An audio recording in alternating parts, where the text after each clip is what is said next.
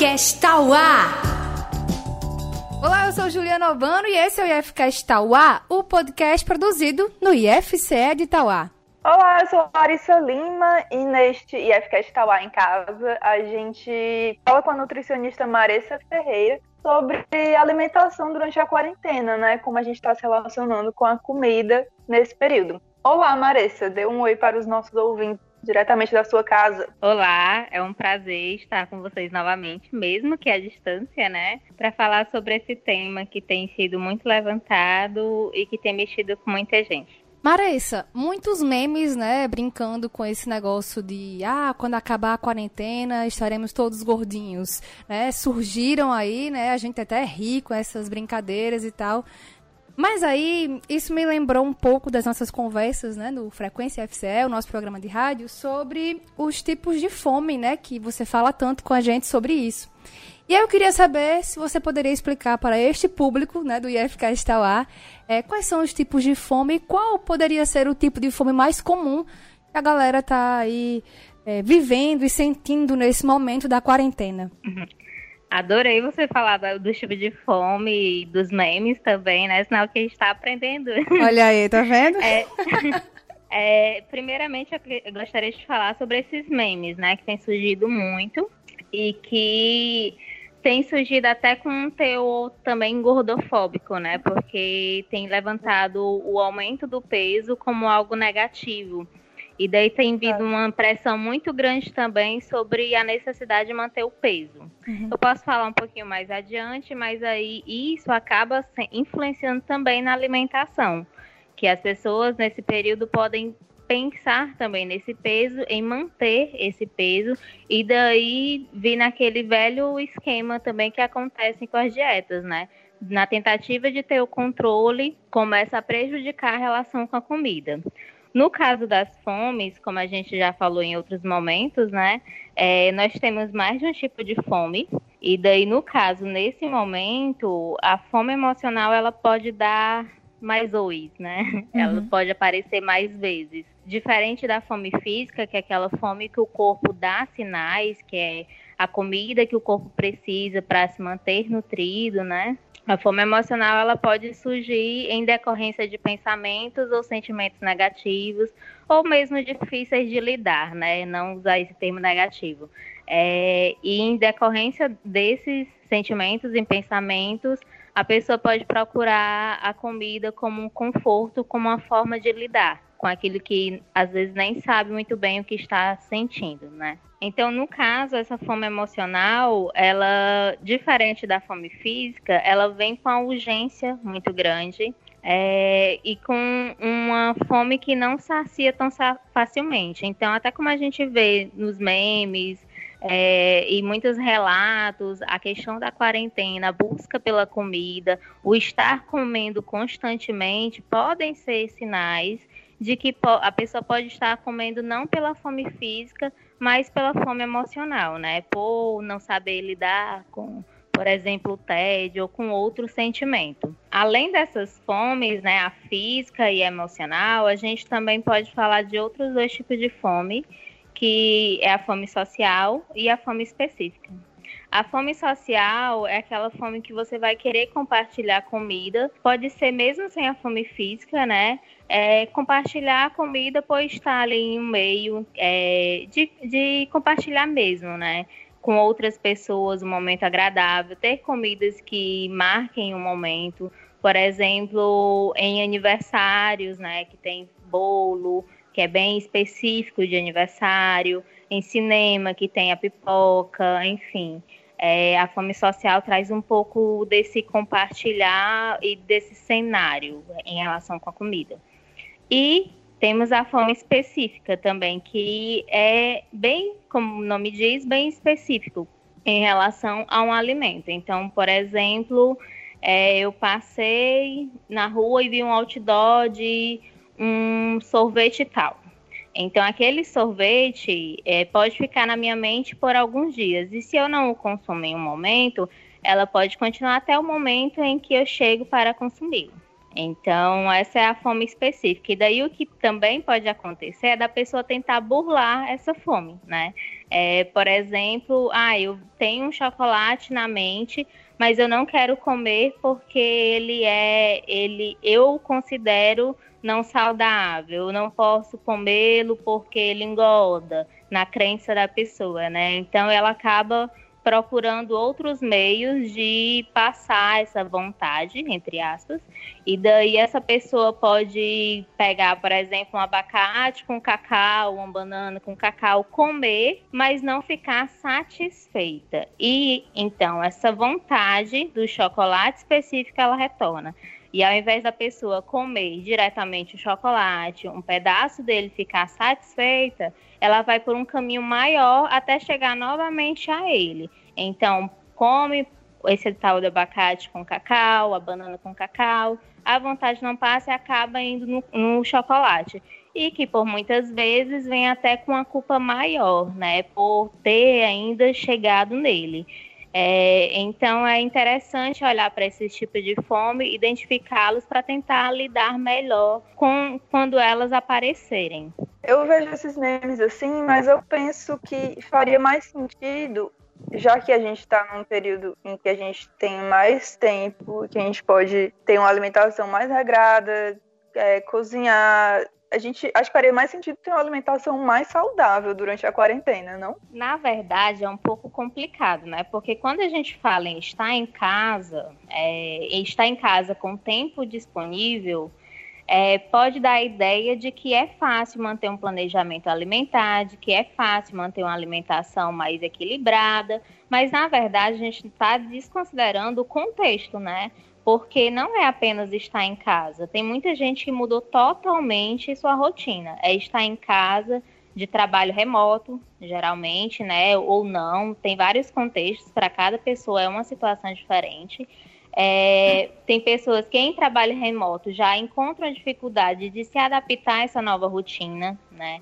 Tem pessoas que têm filhos e que muda também, porque aí tem a dependência de cuidar da alimentação do outro, da sua, enfim, muda totalmente a logística da pessoa, né? E a, além dessas próprias é, alterações do, do hábito em si, da rotina em si, tem o cenário atual que nós estamos vivendo, que é de uma pandemia, e que nos traz muitos sentimentos e pensamentos conflitantes, né? Que aí, no caso, entram muitas incertezas, entra, entra o medo, entra o, o é, as notícias que vem demasia, né, nesse momento. Então, esse cenário ele acaba influenciando também na nossa relação com a comida e até na nossa disposição para olhar para isso agora, porque acaba sendo um momento para se preocupar muito com a saúde mental.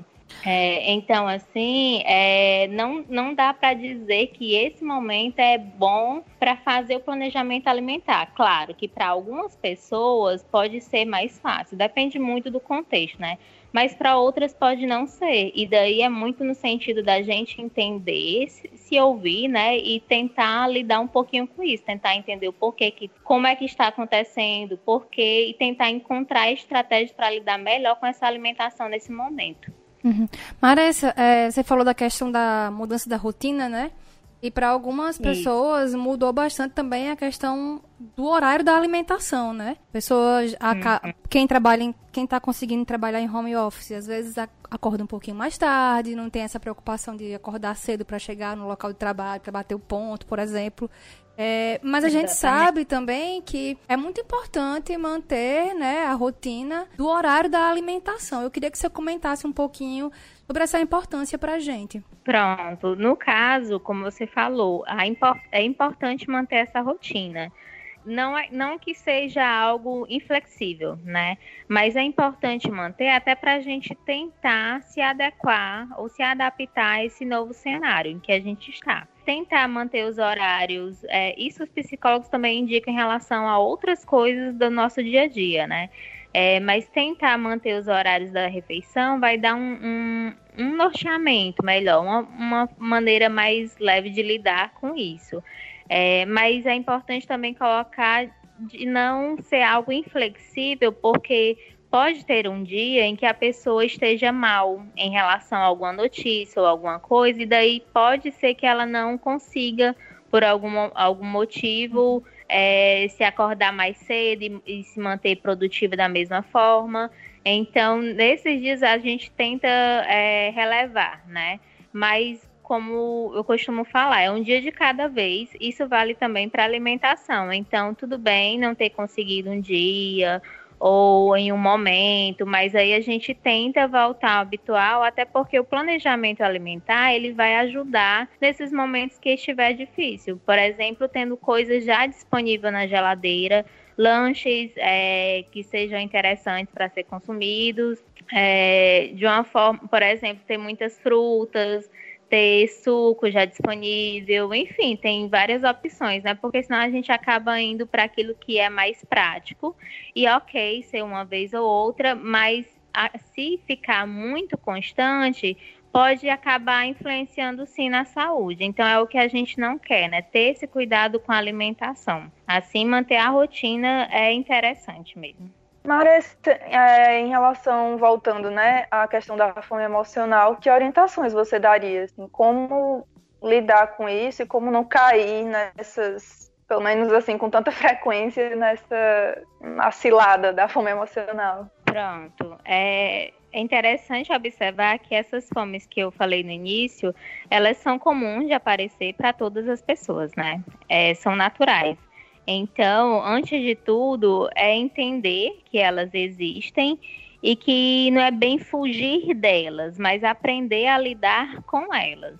É, no caso, diferenciando esses tipos de fome e a primeira coisa sobre a fome emocional é identificá-la, né? Então, entender se a pessoa está realmente com fome ou não e se não estiver com fome, se seria por algum motivo emocional, né? Tentar se ouvir, tentar entender um pouquinho o que é que está acontecendo é importante por isso. Porque aí eu me pergunto, tá, eu não estou com fome agora. Então, o que é que está acontecendo aqui? O que é que eu estou querendo? Por que, é que eu estou olhando os armários? Porque eu já comi, acabei de comer, estou procurando novamente alguma coisa gostosa. Por que, que eu não estou me saciando? É, me satisfazendo com essa comida que eu tenho, né? Então, o que será que está acontecendo aqui? Será que eu estou entediado? Será que eu estou querendo uma distração? Será que eu estou preocupado? Será que eu estou querendo conforto? Enfim, tem uma, um, um leque de possibilidades aí, que por isso que é importante que cada pessoa tente entender o que está causando isso, né? Nem sempre a causa, mas pelo menos tentar identificar esse sentimento, esse pensamento, para tentar lidar de outras formas. Então, diante disso, de entender o que é que está acontecendo, seria interessante encontrar uma forma diferente de lidar com ela, né? É, e daí também é muito individual. Por exemplo, eu estou entediada. Eu posso optar por colocar uma música e dançar eu posso optar por escrever, escrever alguma coisa que eu gosto, ou desenhar, ou assistir um filme, ou ler um livro. É muito individual. Por exemplo, eu não gosto de ler quando estou com a mente muito cheia. Eu gosto de escrever, eu gosto de desenhar. Então a gente tem essa possibilidade, né, de buscar algo que nos nos dê prazer ou nos dê isso que a gente está procurando, seja conforto, seja alguma distração. E daí ter essa possibilidade, além da comida. Não é que a pessoa não possa comer, mas é não comer sempre, porque a comida ela pode se apresentar como um conforto em muitos momentos e tudo bem. Uhum. O problema é quando ela se torna a primeira opção. Então, por exemplo, eu estou me sentindo triste, vou comer. Eu estou me sentindo feliz, que também acontece vou comer. Eu estou me sentindo entediada, não sei o que fazer, vou comer, vou preparar alguma comida. É, tem outras formas de lidar com isso, né? É, a comida ela pode apresentar, mas o que eu costumo dizer também é o cenário em que ela se apresenta. É, por exemplo, é diferente de você dar um sim para a fome emocional quando você está em um cenário em que você se acolhe, que você pega aquela comidinha gostosa, que muitas vezes pode lembrar a família, né? Pode lembrar o carinho da mãe, pode lembrar o colo de uma avó. Enfim, por exemplo, eu amo sopa de feijão. Acho até que eu já falei isso no Frequência FCE. Então, sopa de feijão lembra muito minha avó. Eu posso, em algum momento, usar também como comida que dê conforto. É, geralmente não é a comida que aparece para muita gente, né? Pode ser um chocolate, também pode, mas é diferente. Um cenário em que a pessoa coloca um filme para assistir, pega um chocolate, vai comendo, vai sentindo aquele chocolate, vai entendendo que está comendo por fome emocional, então ela já entende que não precisa de quantidade, mas sim de qualidade, de sentir, de se dar conforto, né? É diferente de um cenário que é o, o B, né? Que seria a pessoa não saber muito bem o que é que está acontecendo ali, não se ouvir, não entender que está procurando comida por um motivo A ou B, e daí para comida comer sem atenção, voltar a, a, fazer outra coisa do dia, depois voltar novamente para a comida, e daí continua no ciclo, né? Então a, a, importância de entender e de aprender a lidar com essa fome emocional é justamente isso, de encontrar um cenário favorável para que ela aconteça. E aí ela não vai acontecer daquela forma com tanta urgência, sem atenção, a gente fala do comer com atenção plena, né? Que é tentar justamente ter essa conexão com o alimento, observar desde o momento. É, tem vários outros tipos de fome, mas é, é mais a questão de ter, dar atenção a todos os sentidos, olhar esse chocolate, por exemplo, né? É, sentir o sabor realmente, passar de um lado da boca para outro, para realmente sentir, sabe? Não sei se vocês já tiveram alguma experiência de, de observar como é diferente, ou então, em algum momento, parar para realmente sentir um sabor que vocês de algo que vocês não comiam há um tempo, pronto. Ou então não comia sem, ou comia sem prestar atenção. E daí, quando para para prestar atenção, é totalmente diferente. A pessoa se, saci, se é, satisfaz de uma forma muito mais diferente e prazerosa também. Eu fiz um brigadeiro ontem e fazia muito tempo que eu não comia brigadeiro.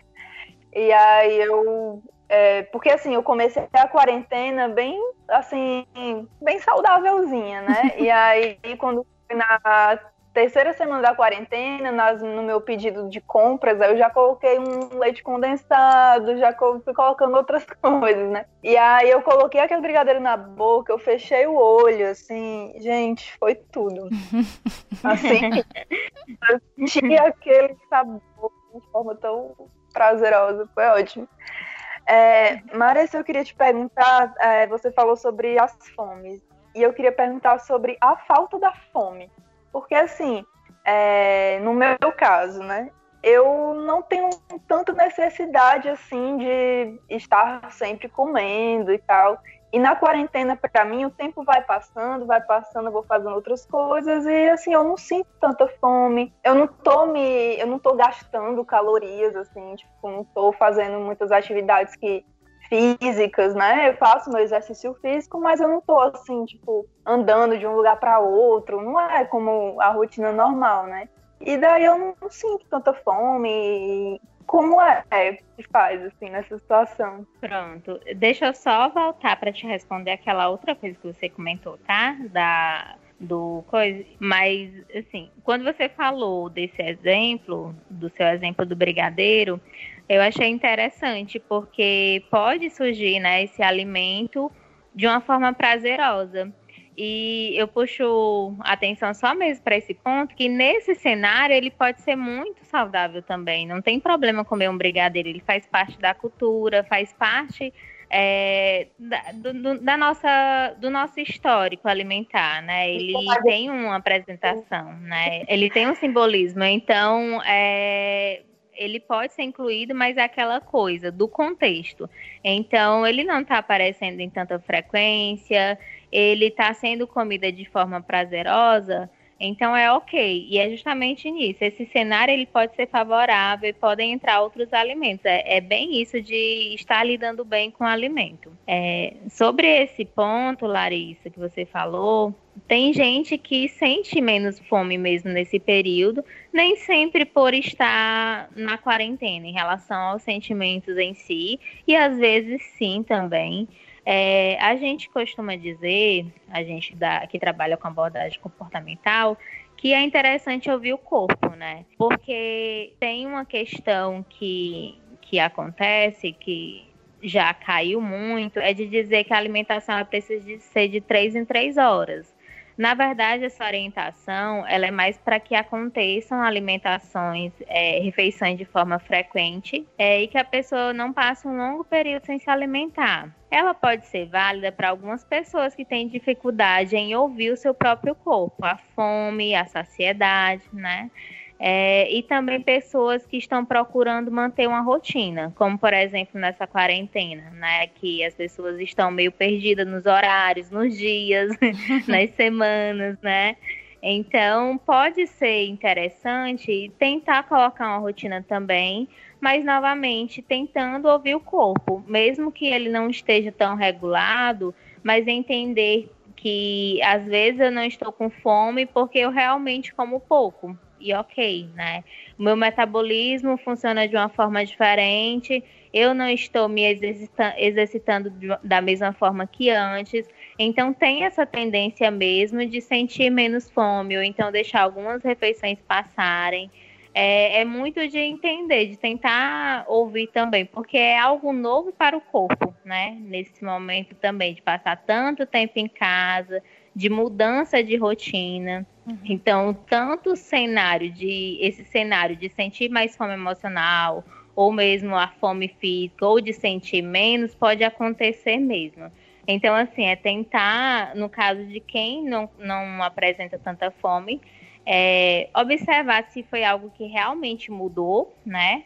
É, ou se era algo que já estava que já acontecia de comer menos e de que devido à mudança de rotina notou de uma forma mais acentuada. É, dependendo, pode ser interessante estabelecer, né, pelo menos as refeições principais, fazer essa rotina de alimentação e comer conforme a fome e a saciedade, que é aquela coisa de que se eu estou com muita fome, eu vou tentar respeitar e comer uma quantidade maior até um ponto que eu fique saciada, né? E se eu estou com menos fome, também não tem problema, eu não preciso ficar estufada, né? É justamente é, encontrar um ponto aí em que você se sinta bem. Uma coisa interessante, Marissa, também, é que muitas pessoas esquecem, é, falando um pouco da galera que de repente está com fome e acabou de comer e está com fome de novo, às vezes é falta de água, né? Às vezes beber um pouquinho de água já o organismo já vai voltando a ler a saciedade normal. Mas eu queria trazer outro assunto agora, Marissa, que, se, é, que tem a ver com essas correntes no WhatsApp, né? Que agora, todos os dias, eu não sei vocês, mas todos os dias eu recebo uma receita de uma pessoa diferente, né? De um parente diferente, com, a, com receitas, né? Para é, melhorar a sua imunidade, né? Essa é, é, o atual, é o real significado da receita, né? Mas a galera vende como se fosse a receita para combater o coronavírus. E a gente sabe que não tem nada a ver. Bom, Marisa, eu queria perguntar para você, né? Pedir que você possa citar aí alguns exemplos de alimentos, né? Que podem ser bons aliados para melhorar a nossa imunidade, né? Uhum. Primeiramente, eu gostaria de dizer que eu sou privilegiada em algum motivo, por algum motivo, porque eu não recebo essas correntes. Amém. Sério? Vou te encaminhar todas. Porque, porque é só estresse. Ai, não. Por favor, não. Eu não recebo, mas eu já sei que tem muitas por aí, né? Então, é importante mesmo desmistificar, porque acaba criando muitas vezes uma demanda na pessoa e que é, é, é, tudo que a gente não precisa no momento. Por exemplo, dizer que precisa comprar gengibre, é, que precisa comprar gengibre, própolis, não sei o quê, e a pessoa não tem esse alimento, nunca teve, às vezes, né, muitas vezes, e daí escuta que precisa, aí vai no mercado comprar, ou vai atrás de ligar para alguém comprar e gastam dinheiro muito alto com isso. Outros alimentos também, né, falados.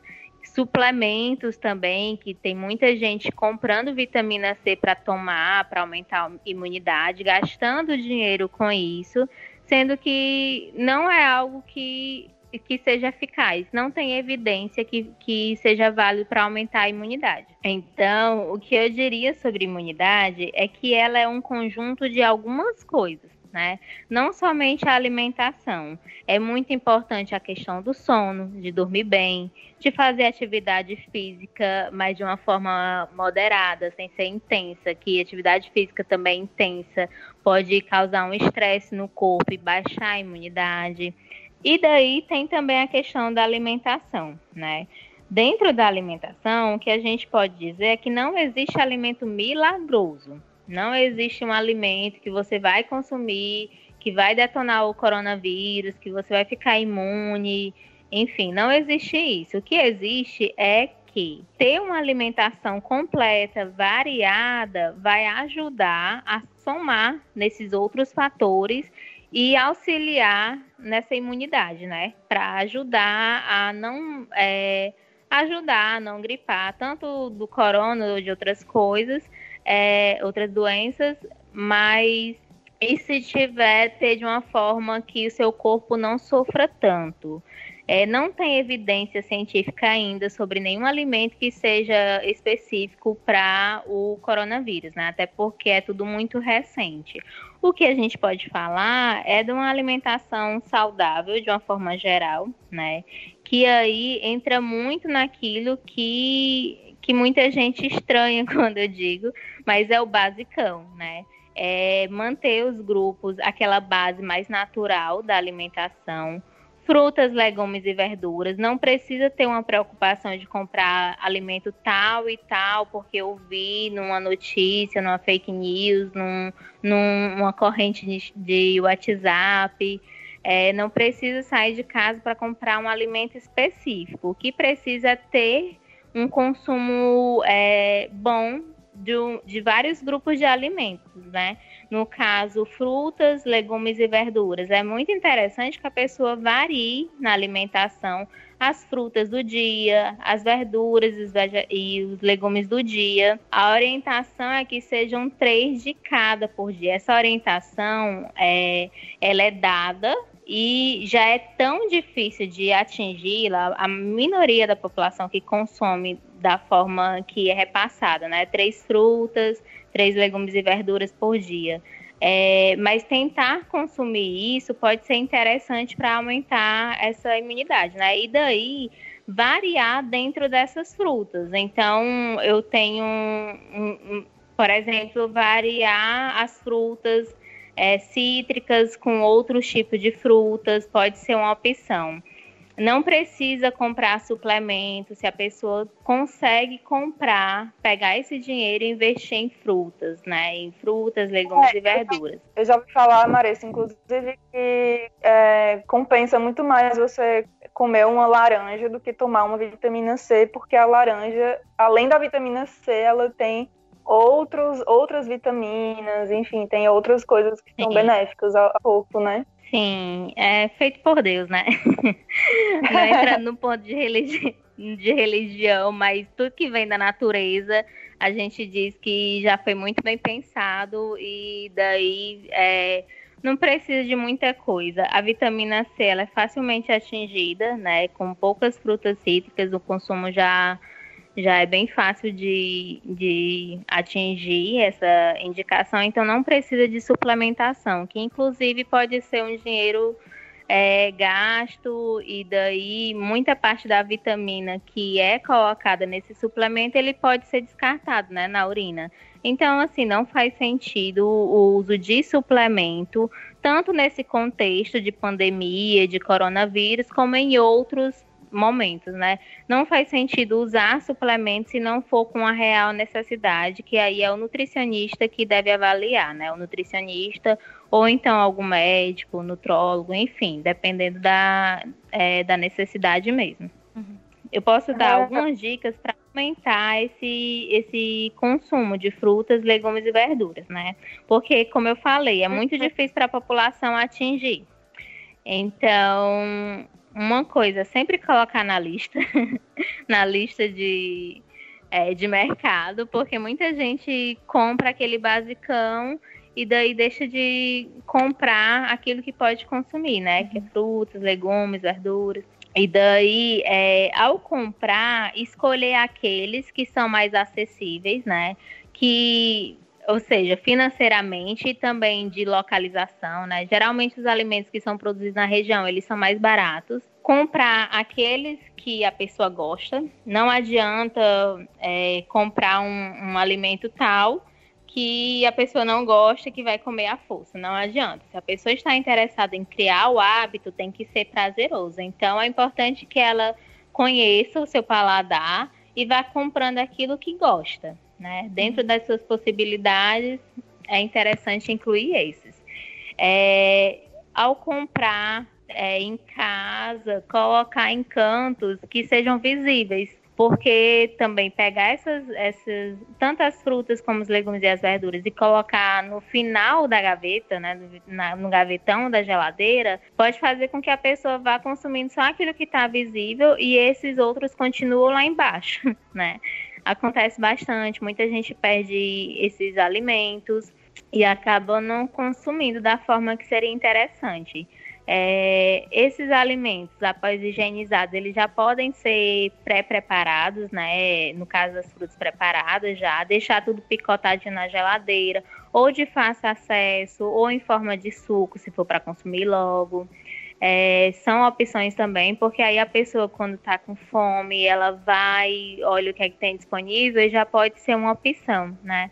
Esse período, inclusive, é bom para as pessoas usarem os mesmos alimentos de formas diferentes, né? Usar a criatividade também, né? E, e, enfim, falando disso, dessa questão do, né, que você falou das compras e tudo mais que você deve fazer, você teria alguma orientação de que alimentos a gente poderia é, comprar que possam durar mais, porque a gente também não quer ficar saindo toda hora para hum. comprar fruta, verdura, que são os alimentos que Sim. acabam né, é, estragando mais rápido no caso, essa, essa parte da criatividade primeiro que você falou é muito importante, porque aí você vai testando novas receitas também e consumindo de forma variada, né? Para não ficar na monotonia. Esperar que consuma fruta in natura também é, é mais difícil.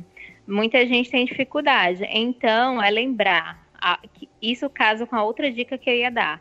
Lembrar de incluir esse, esse tipo de alimento nos lanches. Então, por exemplo, todo dia de manhã eu tenho o hábito de comer meu café com, é, com pão e manteiga, ou minha tapioca com café ou com leite, enfim. Lembrar de acrescentar uma fruta, ou fazer uma vitamina, ou picotar a fruta ali e acrescentar um iogurte. Pode ser acrescentado, não é comer só a fruta, é acrescentado naquilo que você já tem o hábito para se tornar mais fácil de consumir, né? E daí é testar novas receitas, por exemplo, bater a fruta com iogurte, bater a fruta com leite, é... enfim, usar a criatividade. É, isso também ajuda muito na sua pergunta, né? Que é, é pedir formas de manter esses alimentos por mais tempo. Algumas das coisas usadas, algumas das receitas podem usar a fruta ou até os vegetais, os legumes e as verduras para poder congelar. Por exemplo, eu posso fazer um sorvete de fruta e congelar. Eu posso fazer um smoothie também, que é parecido com um sorvete, é como se fosse um milkshake, né? Que é um iogurte ou um leite batido com a fruta, que também cria uma cremosidade que podem ser congelados. É, eu posso fazer a própria polpa da minha fruta. Eu posso picotar a fruta e colocar congeladinha, uma porção pequena na geladeira. É, tem formas de fazer isso também, porque acaba que eu pego esses alimentos que se perdem logo, mas que eu não deixo eles se perderem, né? Uhum. Por isso que é importante o planejamento alimentar. E daí, é uma dica também para para esses alimentos durarem é isso de congelar, de incluir nas receitas, né? E também a opção é comprar eles congelados também. Tem alguns mercados que vendem é, legumes e vegetais e verduras também, né? É, por exemplo, brócolis dá para ser branqueado e congelado. Tem alguns mercados que já vendem eles prontos é, que daí eles já podem ficar por mais tempo e duram bem. Então você pode ir utilizando aqueles que estão mais perto de, de estragarem, né? E depois ir usando aqueles que estão no congelador. Por isso que é sempre importante olhar o que tem disponível em casa. Sempre dar uma conferidazinha no armário, sempre dar uma conferidazinha na geladeira, para ver realmente o que, é que a pessoa tem antes de consumir ou antes de preparar alguma coisa. Que aí a gente dá prioridade para aqueles que têm um prazo de validade menor. Então, se eu sei que eu tenho um abacaxi na geladeira, que eu sozinha não consumo, por exemplo, se eu moro só, que eu, se eu sozinha não vou consumir esse abacaxi, eu já sei que é interessante eu pegar ele, cortar, deixar uma parte para consumir embaixo na geladeira e a outra parte eu já posso congelar. Então fica uma possibilidade, entende? É, tem essa forma de ir tentar administrar isso. O planejamento alimentar é muito isso de administrar. E pode parecer um pouco difícil, mas na verdade, quando você vai conhecendo um pouquinho mais das dicas e colocando em prática, vai se tornando mais fácil e até é, empoderador. Muito bem. Maressa, obrigada pela conversa conosco aqui nesse FCast Tauá em Casa sobre alimentação. Muito obrigada. Eu espero ter esclarecido algumas coisas, né? É, espero que essas dicas ajudem. É importante lembrar nesse momento que é um cenário novo, né, para muita gente, então é normal não estar sabendo lidar direito com a alimentação, com a rotina, é, tentar se ouvir e ajustar dentro da sua possibilidade, do seu contexto é, importante, e daí tentar tentar passar por essa fase é, de uma forma mais leve, né? É, dar prioridade àquilo que realmente é prioridade, né? E, é, espero que eu consiga ajudar de alguma forma com esse podcast. E é isso, vamos passar por isso. Vamos sim. Vale dizer que Maressa tem aí um perfil profissional no Instagram, né? Maressa, faça aí a sua divulgação. É, eu tenho Nutrição com Contexto, né? Que foi o Instagram profissional que eu fiz. Com esse nome, é, com contexto, justamente para tentar individualizar é, a nutrição para cada pessoa, porque cada pessoa é um contexto, né? Cada cenário é um contexto, tem suas especificidades. Então, é, a gente tenta falar de alimentação, mas de uma forma que não seja tão vaga, né? Então, é isso. Quem quiser seguir, estou por lá. É obrigada. Arroba Nutrição com Contexto. Pronto, vamos agora para o momento cultura.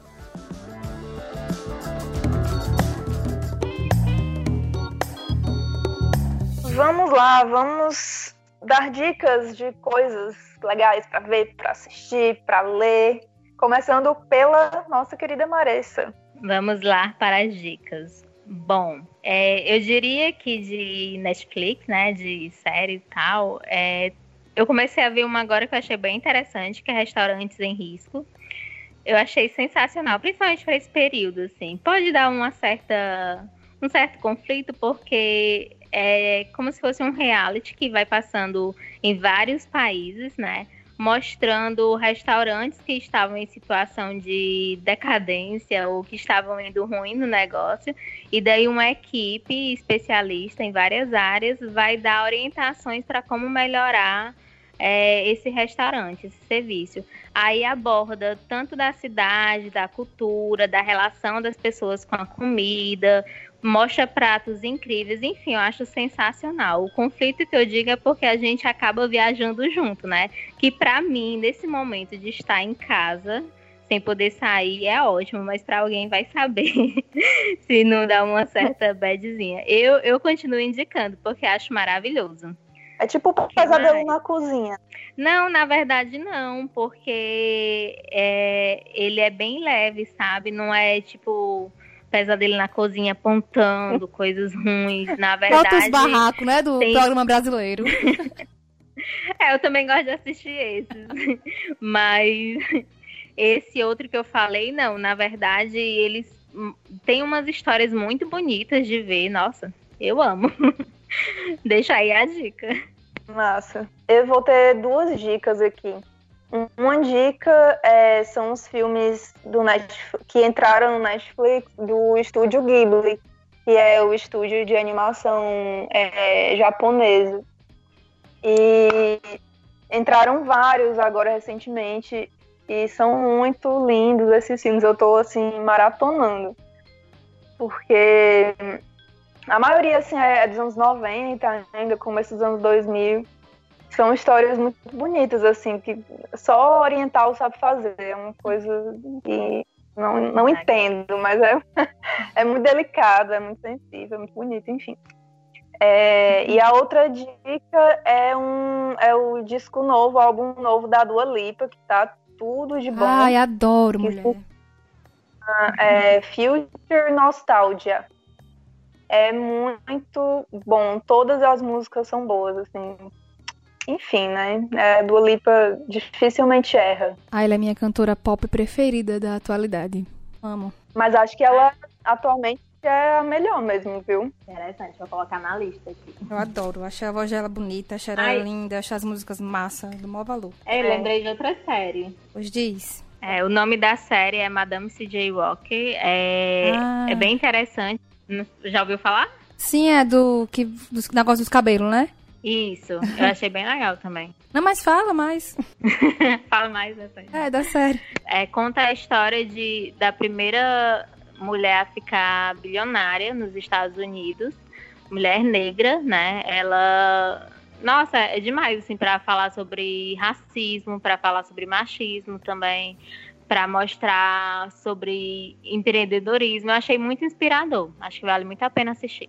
É, você me lembrou, Maurícia, que eu tinha ouvido a história dela no podcast que é da, do grupo B9, que é o Histórias para Ninar Meninas Rebeldes. Eles fizeram, é um livro, né? Eles fizeram um podcast sobre esse livro e eles ficam, ah, eles leem, né, as histórias. E aí eu, eu conheci a história dela nesse podcast, que eles fizeram a leitura da história da Madame C.J. Walker. Achei massa que eu vi na Netflix que, que eles fizeram um- uma série. E tá incrível. É, a minha indicação, é, se relacionando com comida, é a programação do Food Network, que é um canal que eu tenho assistido muito ultimamente, que é, pra- é basicamente canal de receitas, assim. É, todo programa tem a ver com receita, tem a ver com culinária, né? São disputas de gastronomia, ou então alguém dando dicas do que você fazer com aquele alimento que tá pra se estragar. Enfim, eu acho tudo muito legal. E aí eu, eu indico pra quem quer aprender alguma receita nova, ou quer, de repente, como foi conversa daqui, né, há pouco, sobre reinventar um alimento. E eu acho muito legal. Então é isso. Isso, inclusive, eu aproveito para indicar também a Rita Lobo, né? Que ela tem um Instagram e está postando várias lives, vários, vários IGTVs, na verdade, com algumas dicas de cozinha. É bem interessante porque ela faz de uma forma bem simples e prática, assim, bem, bem acessível. Uhum. Pois é. Então, Marissa, mais uma vez, obrigada pela participação deste IFCast Tauá. Muito obrigada e até mais. Enquanto isso, no IFCE de Itauá, o campus está com inscrições abertas até o dia 17 de abril para o auxílio estudantil emergencial, que pretende subsidiar despesas de estudantes que tiveram suas condições de vulnerabilidade agravadas no contexto da pandemia de Covid-19. As inscrições devem ser realizadas pelo Sistema Informatizado de Assistência Estudantil do IFCE no endereço cisai.ifce.edu.br. O valor máximo do auxílio emergencial estabelecido pela Diretoria de Assuntos Estudantis do IFCE é de até R$ 398,95. No campus, o valor será estabelecido pela assistente social, levando em consideração a disponibilidade orçamentária da unidade e o estudo socioeconômico da situação do estudante. Confira a documentação necessária e mais informações no site ifce.edu.br/tauá. O IFCE prorrogou até o próximo dia 30 de abril a suspensão das atividades acadêmicas presenciais nos 33 campi da instituição. A medida atende ao decreto do governo do estado, que determina o fechamento de escolas e universidades por 30 dias, e a recomendações do Ministério da Saúde para conter o avanço da pandemia de Covid-19. A decisão foi aprovada pelo Comitê de Enfrentamento à Covid-19 no IFCE em videoconferência realizada no dia 3 de abril.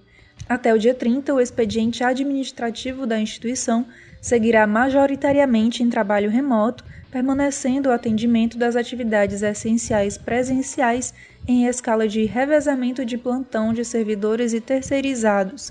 No decorrer do mês, o Instituto ofertará cursos de formação inicial e continuada online aos públicos interno e externo, de participação opcional, por meio do programa IFCE, hashtag Fique em Casa. A relação dos cursos será divulgada em breve nos canais de comunicação dos campi. É isso aí, o IFCast está lá daqui a duas semanas, daqui a 15 dias. Fique ligado aí nas nossas redes sociais, siga o IFCast Tauá no Spotify para receber as atualizações. E é isso. Até lá. Até.